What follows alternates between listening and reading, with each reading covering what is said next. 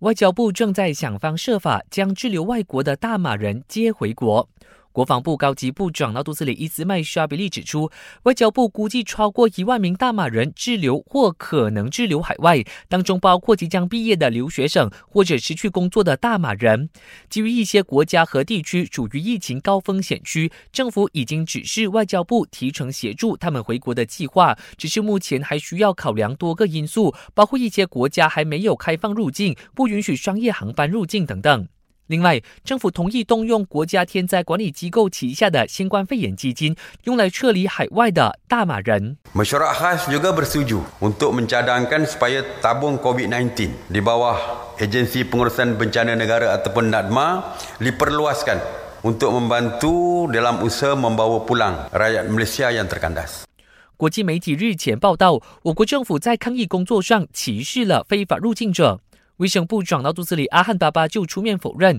并强调，无论患者是大马公民还是非公民，政府都一视同仁，确保他们接受新冠肺炎的病毒检测，也给予他们必要治疗。伊斯麦沙比利则促请相关媒体停止一切报道，并向我国政府道歉。我是嘉俊，感谢收听。